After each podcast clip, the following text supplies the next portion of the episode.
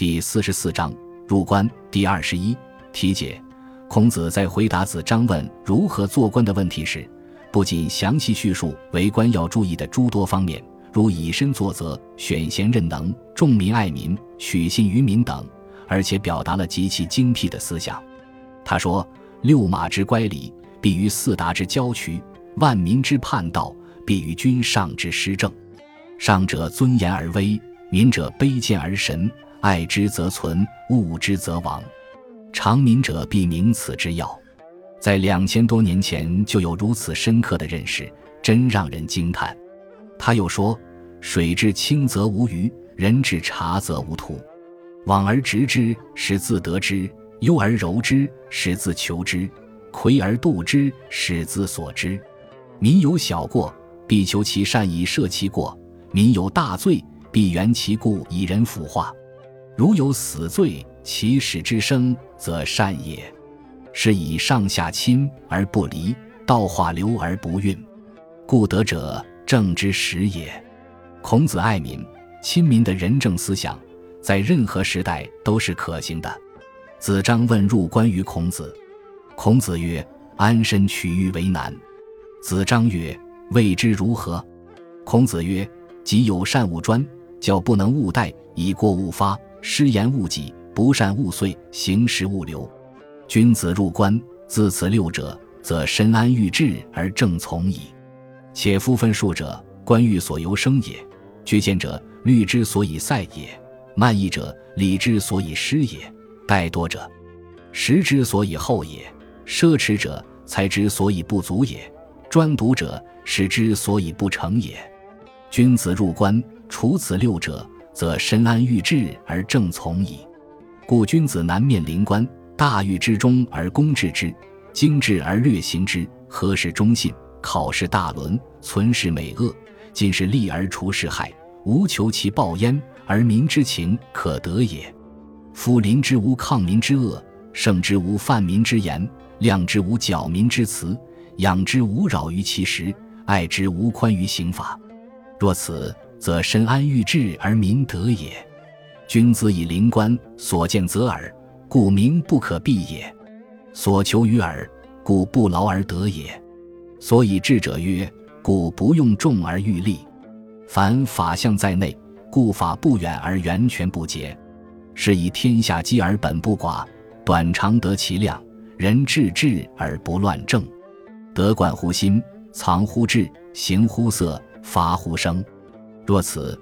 而神安欲治民，贤自治矣。是故临官不治则乱，乱生则争之者治，争之治有于乱。明君必宽裕以容其民，慈爱优柔之，而民自得矣。行者正之始也，说者情之导也。善正行义，则民不怨；言调说和，则民不变。法在身，则民向之；民在己，则民显之。若乃攻己而不竭，则财力之生者危矣；贪以不得，则善政必减矣；苟以乱之，则善言必不听也；想以纳之，则贵贱日至。言之善者，在所日闻；行之善者，在所能为。故君上者，民之仪也；有司执政者，民之表也；尔臣辩辟者，群仆之伦也。故宜不正，则民失。表不端则百姓乱，耳臣变辟则群臣污矣。是以人主不可不近乎三伦。君子修身反道，察礼言而服之，则身安欲治，终始在焉。故夫女子必自责司马，良公必自责玩财，贤君必自责左右。劳于取人，易于治世。君子欲欲，则必谨其左右。为上者，譬如原木焉。物高而位下滋甚，六马之乖离，必于四达之郊区；万民之叛道，必于君上之施政。上者尊严而威，民者卑贱而神。爱之则存，恶之则亡。常民者必明此之要。故南面临官，贵而不骄，富而能共，有本而能图没，修饰而能建业，久居而不治，行近而畅乎远，察一物而贯乎多。治一物而万物不能乱者，以身本者也。君子利民，不可以不知民之性而达诸民之情。既知其性，又习其情，然后民乃从命矣。故事举则民亲之，正君则民无怨。故君子利民，不临以高，不导以远，不责民之所不为，不强民之所不能。以明王之功，不因其情，则民言而不盈；笃之以累年之业，不因其利，则民隐而不从。若则民所不为，强民所不能，则民急，急则必矣。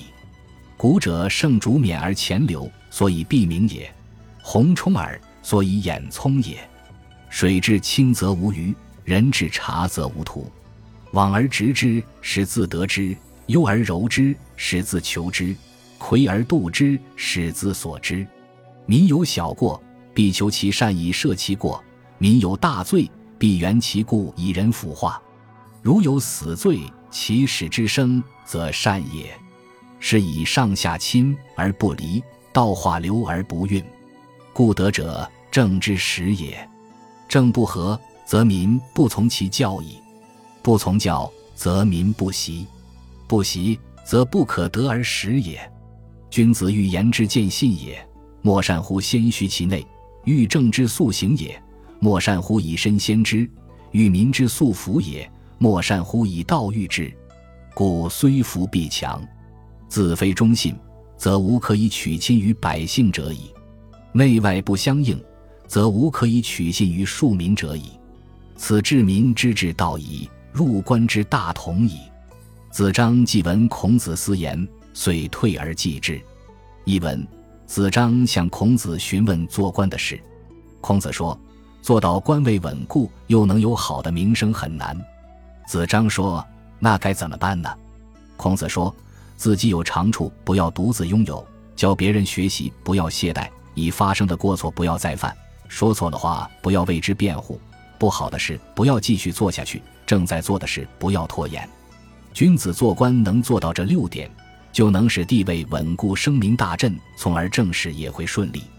况且怨恨太多，牢狱之灾就会发生；拒绝劝谏，思虑就会受到阻塞；行为不庄重谨慎，就会失礼；做事松懈懒惰，就会丧失时机；办事奢侈，财物就不充足；专断独权，事情就办不成。君子做官，去掉这六种毛病，就能使地位稳固，声名大振，从而政事也会顺利。因此，君子一旦做了官，就要以诚信和公心来治理，精心的思考而简要的推行，再加上以上所讲的六点忠信品德，考虑哪些是伦理道德的最高准则，把好事和坏事合并考察，推广有利的，除去有害的，不追求别人的报答，这样就可以得到民情了。治理民众没有逆天虐民的恶行，自己有理也不说冒犯民众的话。处理政事没有欺骗百姓的狡诈之词，为了百姓安居乐业劳役，不要违背农时，即使爱护百姓，也不能比刑法更宽。如果能做到这样，就能使地位稳固，声名大振，从而得到民心。君子做官，身边的事看得清楚，就会心明眼亮，不受蒙蔽。先从近处寻找自己需要的东西，这样不用费很大力气就可以得到。治理国家抓住了主要问题，不用兴师动众就可以获得好名声。自身作为准则榜样，那么准则榜样离百姓不远，就如同源泉不会枯竭一样。因此，天下人才汇聚而不会缺乏。根据才能的不同都得到任用，人才各得其用，政治就不会混乱。良好的德行贯穿于内心，藏在心智之中，显露在表情上，发表于言谈上。这样就能使官位稳固，好名声随之而至，民众自然就会得到治理。由此看来，身居官位不善于治理，就会发生混乱；混乱发生竞争的人就会出现，竞争的局面发生，政治会更加混乱。英明的君主必须宽容地对待百姓，用慈爱之心去安抚他们，自然就会得到民众的拥护。身体力行是治好政的前提，百姓高兴。他们的情绪就可以得到疏导，良好的政治措施易于执行，而民众也不会有怨言。言论说法符合民心，而民众就不会有二心。